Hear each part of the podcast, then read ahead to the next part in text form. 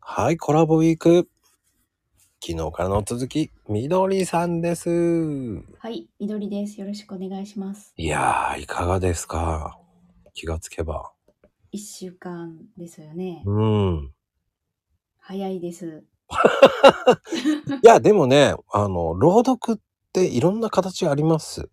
はい。みどりさんが思う朗読ってどんな感じですかあ、朗読って、えっと、自分が思う朗読は、うそのん。朗読と読み聞かせって定義が違うかもしれないんですけうんど、うんうん。あの、家で寝る前とかにお母さんが絵本読んでるとか、うんうん。病院の待ち合わ、えっと、待合室で読んでるとか、そういうの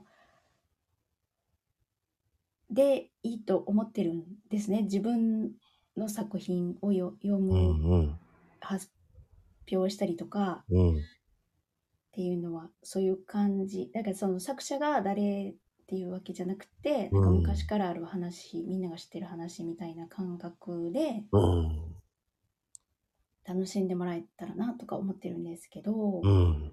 はいいや、僕もそんなもんでいいと思うんですよ。あはいそうですかありがとうございますもうね、ライトな気持ちで始めるっていうのが朗読だと思うんですよ。はいまあ確かにね、こう、重苦しいものも朗読です。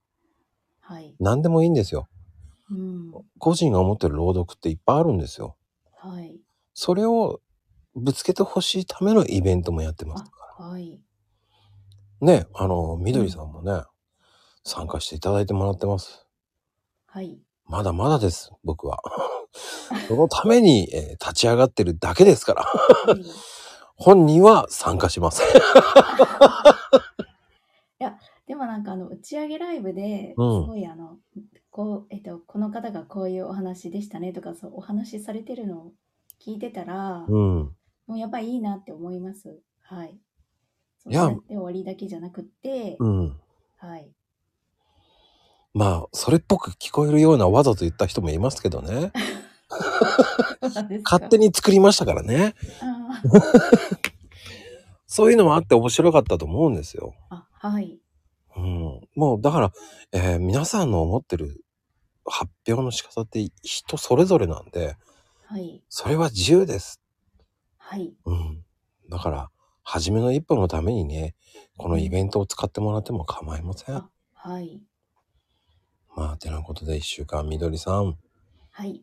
ありがとうございましありがた。とうございました。次の朗読、楽しみにしてあ、ます。はい。ありがとうございます。